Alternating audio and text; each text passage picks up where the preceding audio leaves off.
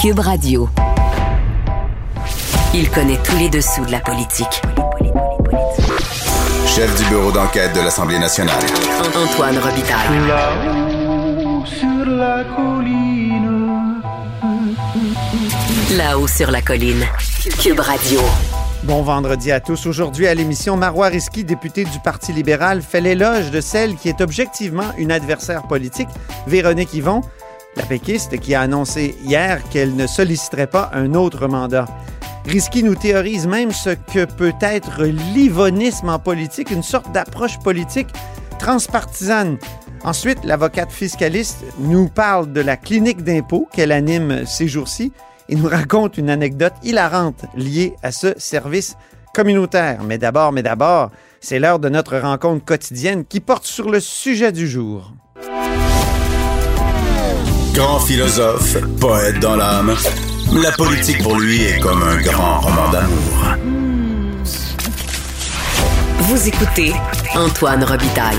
Là-haut sur la colline. Tous les vendredis, un de nos vadrouilleurs du bureau politique nous propose un retour sur la semaine à partir des dossiers qui l'ont occupé. Aujourd'hui, c'est au tour de Claudie Côté. Bonjour Claudie. Bonjour Antoine. Correspondante parlementaire à l'Assemblée nationale pour TVA Nouvelles. En fait, aujourd'hui, il n'y a qu'un seul nom dans l'actualité, Claudie.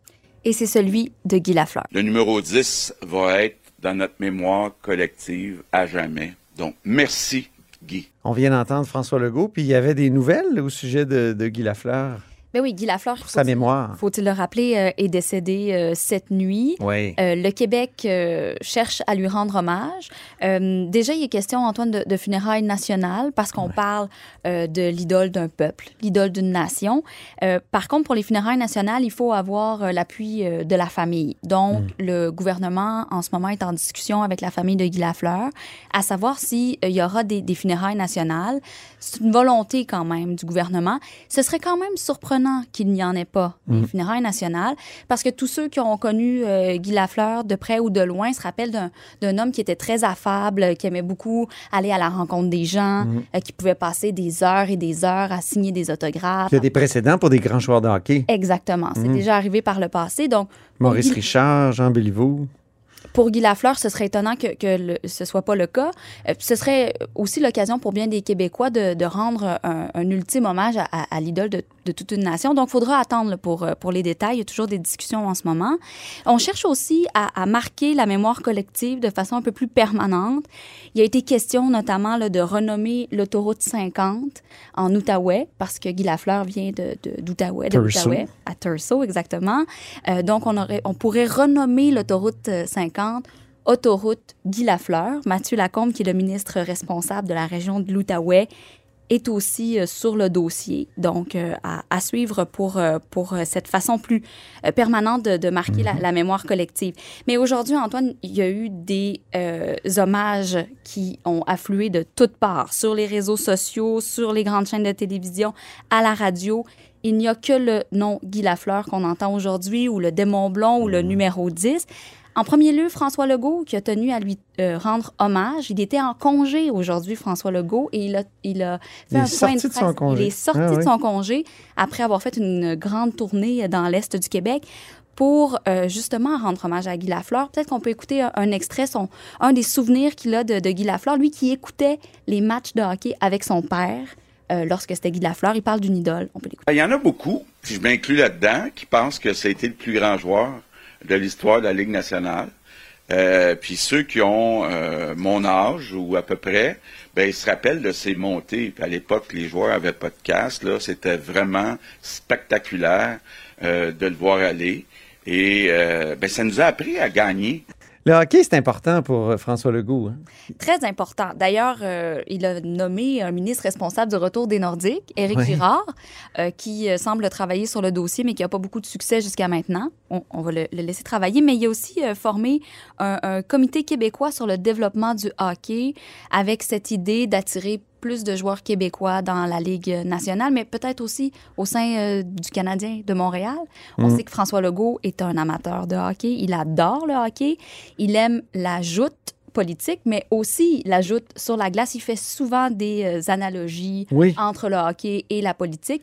Puis une façon... Je dirais euh, que c'est bon en, en, en politique québécoise de se montrer très intéressé par le hockey. Je trouve que parfois, c'est artificiel. Dans le cas de, de- de François Legault, c'est c'est vrai, là, mais euh, c'est comme un passage obligé parfois chez certains politiciens qui, j'ai l'impression, s'en foutent un peu.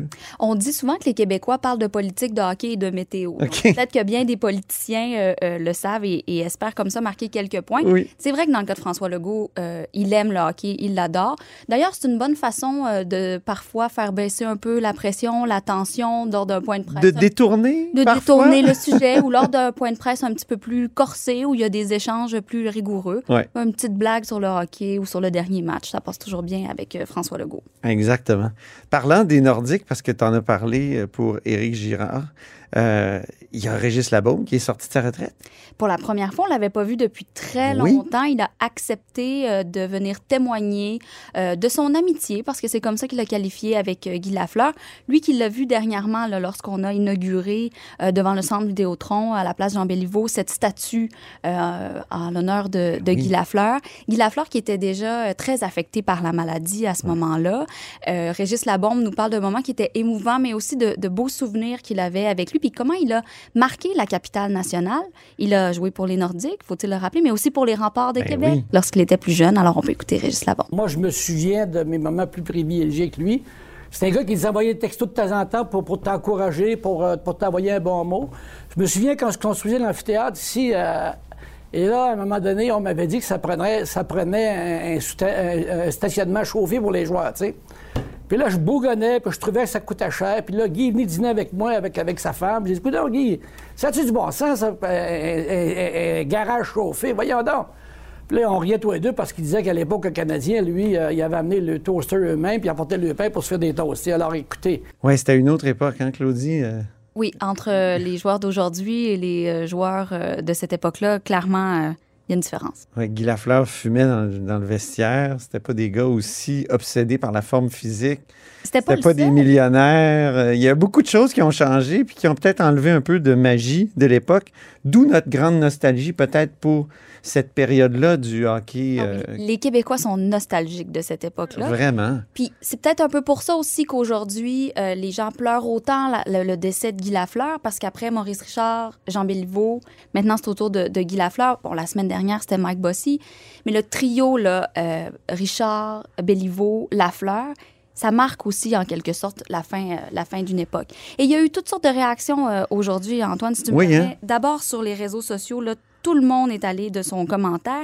On dirait que tout le monde connaissait euh, Guy Lafleur, même sans, l'avoir rencontré. Tout le monde semblait l'admirer aussi. Dominique Anglade euh, parle d'un véritable monument. Gabriel Nadeau-Dubois, grand amateur de hockey, parle de l'idole de tout un peuple. Éric Duhem le qualifie d'irremplaçable. Euh, J'ai vu des photos d'Éric Lefebvre, qui est le, whip du gouvernement, qui parle d'un homme d'une grande accessibilité. Et il y a aussi eu des réactions de tous les paliers de gouvernement, fédéral, provincial, dont Justin Trudeau, le premier ministre du Canada. Je vous invite à l'écouter, euh, suivi euh, d'autres euh, réactions. Comme beaucoup de gens de ma génération, je pense que je me sens soudainement beaucoup plus vieux ce matin avec la nouvelle que Guy Lafleur s'est éteint. C'était, c'était le premier grand héros sportif que, j'ai connu. Euh, je l'ai rencontré une, plusieurs fois, mais la première fois avec mon père, euh, ça m'avait vraiment marqué. C'était un, héros euh, pour moi, pour toute ma génération de jeunes Québécois et de Canadiens, euh, sur la glace, en dehors de la glace. J'y vois là un message d'espoir pour les jeunes en disant euh, visez haut, visez grand, tout est possible. Guy Lafleur euh, va rester dans l'histoire collective comme un des grands du Québec.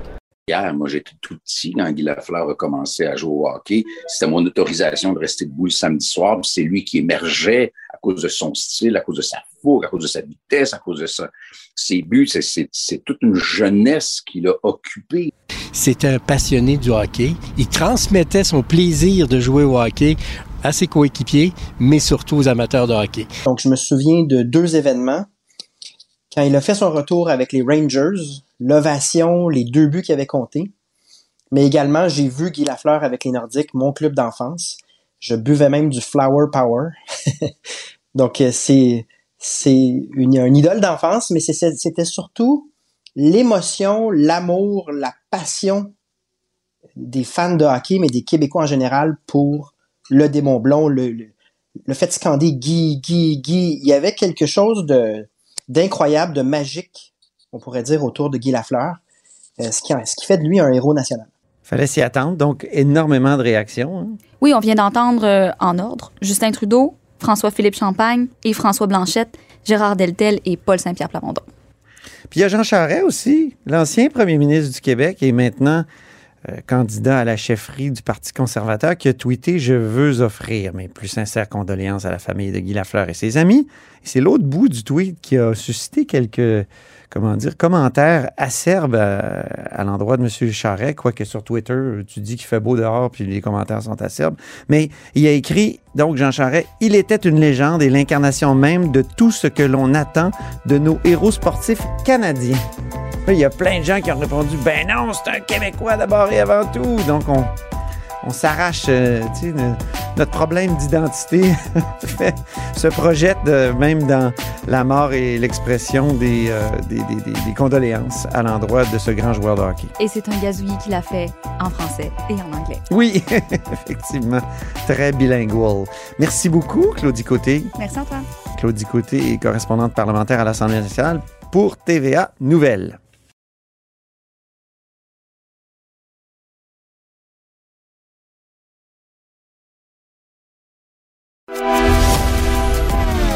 Grand philosophe, poète dans l'âme, la politique pour lui est comme un grand roman d'amour.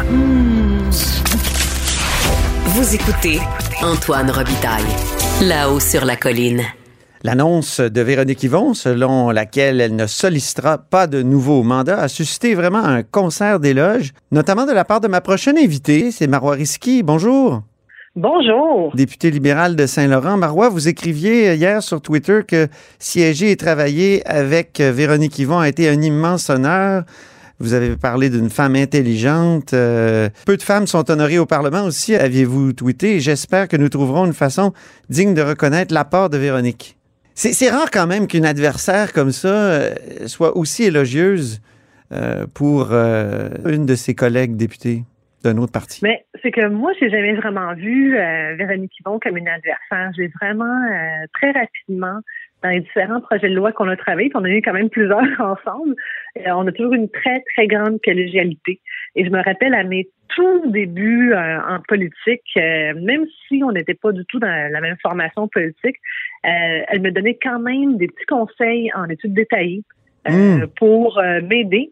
Puis euh, lorsque des fois on avait un- une fin de non-recevoir avec le ministre, elle était toujours là pour trouver une voie de passage. Là, elle disait, OK, là, il veut pas céder sur ce point. Peut-être que si on change encore le libellé de l'amendement, on va avoir une voie de passage, il va peut-être accepter. Alors, ça a vraiment été plutôt euh, un beau modèle euh, pour moi en politique. Vous parlez de méthode yvoniste. oui! Qu'est-ce que Ben, que c'est exactement? Parce que elle aussi a évoqué à un moment donné euh, une- quelque Les chose comme ça. vont se reconnaître, euh, dit dans, euh, dans, ce- dans son message hier que j'ai écouté. Euh, ben, en fait, pour moi, la méthode yvoniste, euh, je la décrirais comme ça, c'est trouver des lieux communs. Euh, prendre des causes qui euh, peut-être ne sont pas dans l'actualité, mais de les faire avancer. Elle fait énormément de pédagogie, euh, puis elle rassemble, peu importe la couleur politique euh, des gens, elle les rassemble, puis elle est, vraiment pas dans le but de marquer le point, mais plutôt, je dirais, de marquer le pas, de faire avancer la cause, de faire avancer la société. Puis, je peux vous donner un exemple. Euh, Rappelons-nous, euh, à l'automne passé, lorsque le ministre du Travail, Jean Boulet, avait fait une réforme sur le régime euh, d'assurance Oui. parentale. Oui. Il avait oublié euh, les parents adoptants. Et c'est même pas des farces. L'encre du projet de loi à peine séchée, Véronique Yvon l'avait déjà lu, elle avait noté l'oubli et euh, elle s'était levée en chambre vraiment de façon respectueuse pour vraiment interpeller le ministre sans le rabrouer, sans le rabaisser. Euh, puis, euh, rapidement, le ministre a reconnu son oubli et il l'a corrigé. Hmm. Et ça, c'est euh, c'est vraiment Véronique euh, qui, euh, qui a cette façon de faire, euh, qui est capable de relever, euh, par exemple, euh, auprès du gouvernement, des lacunes ou des oublis ou des défaillances, mais sans jamais avoir ce, ce petit côté hargneux euh, de vouloir, euh, en fait, dire en d'autres mots, ah ah, je vous ai pris, hein, Ouais. vous êtes trompé ou essayer de rabaisser son adversaire, aucunement. C'est vraiment de dire, c'est au-delà de moi, c'est au-delà de vous, c'est pas pour moi que je travaille, c'est pour les gens. Le bien commun, c'est ça. Exactement. C'est pas beaucoup de monde euh, qui a cette grande capacité. Euh, Véronique Yvon est vraiment une femme d'exception. Puis moi, je le dis, là, euh, moi, ça a été mon coup de cœur à l'Assemblée. Puis j'irais jusqu'à dire, elle est une députée hors norme. Hors norme, mais est-ce que euh, l'ivonisme peut, peut faire école? Est-ce que ça peut. j'espère. Oui. Ça doit faire école. C'est euh, une façon de travailler beaucoup plus collégiale. Euh, puis moi, mon beau-père, Jeff Kelly, a travaillé avec elle dans, Oui. pour l'aide médicale à mourir. Oui, oui. Il n'a que de bons mots. Donc, chez les risqués puis les Kelly, c'est un coup de cœur. Euh, mais ça doit faire école. Pourquoi? Parce qu'il y a plein de monde qui regarde la classe politique qui éprouve du cynisme. On va être honnête.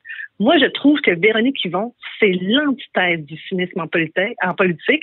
Puis même, je dirais que c'est l'antidote.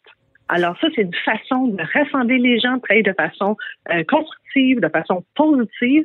Et euh, un autre exemple, Véronique a beaucoup de pudeur. Hein? Alors, Oui. euh, en donné, on devait faire une photo, les trois, le trio en éducation. Oui. Et on voulait mettre, nous, euh, instinctivement, on va mettre Véronique en plein milieu.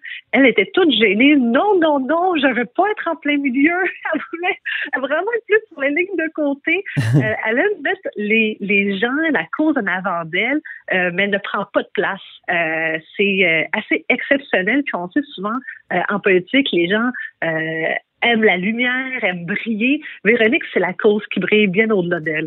Est-ce que c'est récompensé, cette manière de faire de la politique, euh, qu'elle tente d'être au- au-delà de la partisanerie? Est-ce que c'est assez récompensé? Et, là, je, nous regarde, nous les médias, peut-être qu'on va plus vers les francs-tireurs, vers ceux qui réussissent à justement à mettre les- les- leur adversaire dans l'embarras. Est-ce que, et comment ça pourrait être mieux récompensé selon vous? Ben, moi, je trouve que dans le cas de Véronique Yvon, euh, un, le, le concert d'éloges témoigne de tout l'amour et le respect que les collègues ainsi que les gens, euh, le peuple, euh, lui reconnaissent. Mais aussi, euh, je vois, moi, je, je regarde quand même là, le bulletin euh, des élus chaque samedi avec euh, Rémi Nadeau. Oui. Mais aussi Michel David qui fait le bulletin des élus. Très, très souvent, Véronique Yvon, elle est une élève A+. Euh, C'est moi qui ajoute le plus, là, ben, c'est une Oui. alors, c'est l'élève modèle du Parlement. Euh, moi, ce que j'aimerais, parce que je ne trouve que euh, ce n'est pas assez récompensé les femmes au Parlement en règle générale. Si on se promène euh, dans ce lieu de pouvoir, prenez le temps de faire l'exercice, presque toutes les peintures, c'est des hommes.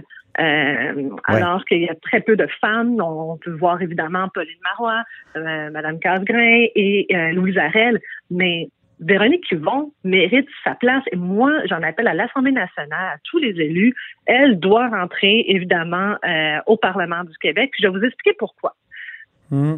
Je ne connais aucun élu de mon vivant qui a pris une cause depuis 2009 sur l'aide médicale à mourir, qui ne faisait pas les manchettes à l'époque. C'est Véronique Yvon qui a pris cette cause, qui l'a travaillé pas pendant un an, pendant deux ans, pendant plus de cinq ans, pour avoir enfin une loi adoptée, sans aucune déchirure Ben politique. oui. Et là, c'est pas terminé. Le legs de Véronique Yvon s'est Oui. rendu jusqu'à la Cour suprême du Canada. Et c'est vraiment, euh, vraiment cette initiative qui a eu des répercussions pour le reste du pays. Je suis tellement d'accord avec vous parce que souvent les, les- les élus euh, n'ont plus confiance en eux et, disent on va attendre le test des tribunaux. Si on avait attendu le test des tribunaux dans le cas de l'aide médicale à mourir, on se serait fié à Sou Rodriguez, qui est un, un arrêt de 1992 et où euh, la Cour suprême semblait avoir dit son dernier mot. Mais euh, si le législateur n'avait pas fait son travail à l'initiative de Véronique Yvon, effectivement, je me demande si il y aurait eu l'arrêt Carter, qui finalement est postérieur à la loi québécoise. Exactement. Et euh, je crois que ça, ce legs dépasse les frontières euh, du Québec. Et euh, très peu d'élus pourront se vanter d'avoir eu un réel effet sur la vie des gens et la fin de vie des gens. Et Véronique Yvon, c'est une femme d'exception pour cela, notamment. Il y a un contraste quand même entre le départ de Catherine Dorion et celui de Véronique Yvon. Euh, ça a été noté notamment par euh, Tommy Chouinard. Moi, je l'ai dit à la radio hier euh, aussi, euh, Tommy Chouinard dans la presse. Donc, et- il semble que ce soit ces deux femmes. On dit, bon, les femmes en politique, mais vous faites pas toute la politique de la même manière. Catherine Dorion était très engagée, mais il y a peu de suite, il y a peu de... elle n'était pas studieuse, euh, elle, faisait des grands coups, des grandes déclarations, mais ça s'est pas suivi d'une volonté de...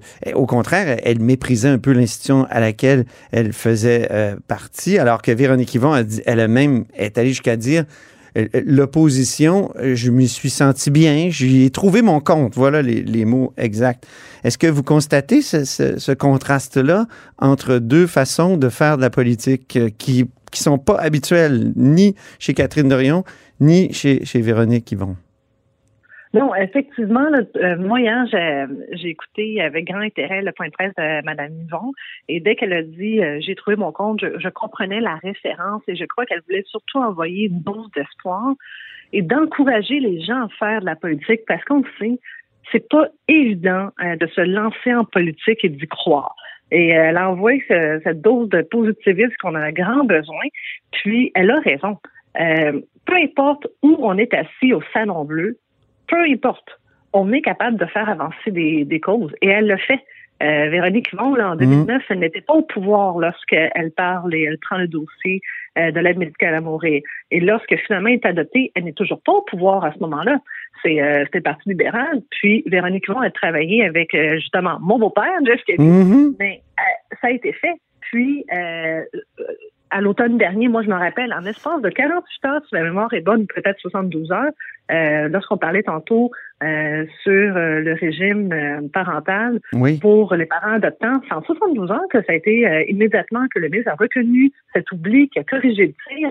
Et elle était à ce moment-là, je crois, en troisième opposition. Donc, et elle a, euh, Véronique Yvon, été au pouvoir. Première opposition, deuxième opposition et troisième opposition. Et jamais elle n'a été incapable de se faire entendre et surtout d'être le porte-voix des gens. Jamais. Elle a toujours été capable de faire euh, euh, sa place. Est-ce que ça vous inspire, ça, Marois Risky? Parce que vous, vous rêvez d'une réforme fiscale au Ah, Québec. oui. Est-ce que vous pourriez, comme, est-ce, il se peut que vous restiez dans l'opposition euh, après le 3 Ouais. octobre? C'est possible. Confidence. Alors, vu qu'on est vendredi confex- euh, con- euh, confession, Oui. euh, à l'automne dernier, tout de suite après mon mariage, moi, je me rappelle, c'était à ce moment-là assez chaud. c'est une rentrée scolaire mouvementée parce qu'il y avait les, les anti-mesures sanitaires qui manifestaient devant les écoles. Et moi, je me suis dit, c'est clair, à 100 là, quand donné, là, il y a un parent qui va se tanner, ça va virer au cauchemar. Alors, le lundi, j'écrivais un projet de loi que je voulais donner au gouvernement, puis je me rappelle, euh, d'en parler avec ma chef, Dominique Anglade, je dis, écoute, Dominique, je on pourrait, nous, là, le déposer, mais ça prend des délais euh, beaucoup trop longs avec euh, les légistes de l'État, Ouais. respecter euh, tout ça. Je dis, on le donne au gouvernement, ça nous dépense, nous, c'est pour les enfants, pour les parents, pour les écoles. Puis tout de suite, puis moi, c'est moi, très franchement, c'était euh, inspiré de la façon de travailler Véronique. On s'en fout qui, qui dépose, on s'en fout, c'est pas ton nom qui est là-dessus, c'est pas grave. Mhm. L'important, c'est en, en définitive, est-ce que oui ou non, on a été capable d'aider les gens quand ils en ont réellement besoin? Puis, on a tout de suite travaillé tous ensemble. Véronique était là, Christine Labrie était là. Euh, et, euh, C'était Geneviève Guilbeault qui était en, face de nous, euh, puisque ça touchait les éléments de sécurité publique. Puis, on en a parlé le mardi. Euh, moi, je vais marier le samedi. là. Oui, Alors, le mardi, on en parle au Salon Bleu. Puis, jeudi, on l'a adopté à l'unanimité. Tout le monde ensemble, ça, dans un temps record. Et moi, c'était vraiment euh, la méthode... euh, L'ivonisme. Oui, l'ivonisme. C'est de l'ivonisme. Bon. Ben oui. Puis j'irais jusqu'à dire, personnellement, moi, je me trouvais euh, peut-être trop, comment dire, agressive, je pense, au début, euh, dans, dans mon entrée en politique. Je me cherchais, j'avais pas tous mes repères. Et euh, je regardais les femmes autour de moi. Euh, il y a beaucoup de femmes euh, que je suis très proche, euh, Ouais. évidemment, Mysterio, Jennifer McCarron, Francine Charbonneau, Marie-Claude Nichols, on est très, très proches. Euh, mais tout de suite, ra- rapidement, moi, Véronique Yvon est devenue un modèle de, de sa façon Hmm. d'être douce, mais Donc, excessivement pour la réforme fiscale? Oui, mais pour la réforme fiscale, j'ai compris que, enfin, probablement que je donne au gouvernement si j'avais je veux aller plus vite. Mais euh, j'ai déjà écrit le projet de loi. Puis, euh, je sais que effectivement, en tant que je suis pas ministre des Finances, je ne pourrais pas le déposer. Là. Ben oui. Il faut être réaliste. Alors, mais moi, ça fait plaisir de travailler avec n'importe qui pour faire la, réforme fiscale. Là-dessus, ça ne m'appartient pas, cette réforme, c'est pour nous tous. Mais vous pourriez, donc, même Ben dans l'opposition, essayer de rallier des forces, puis de, de, de, finalement de faire adopter une réforme, même si vous n'êtes pas ministre? Absolument. Puis euh, euh, ça, c'est faisable. Il va falloir que je m'assure avec M. Girard. Parlant de, finances, vous faites une clinique d'impôt actuellement, Marois. Vous m'avez dit, je vous, je, vous, je vous interromps, là, je suis désolé. Je suis désolé aussi pour vos commettants qui sont euh, à la recherche de vos précieux conseils d'avocates fiscalistes. C'est quoi une clinique d'impôt exactement? Puis racontez-moi votre meilleure anecdote de clinique d'impôt. Ben, moi, ben, la clinique d'impôt, j'avais commencé euh, ça à l'Université de la Floride, après ça à l'Université de Sherbrooke, et quand je suis devenue élue, je voulais continuer.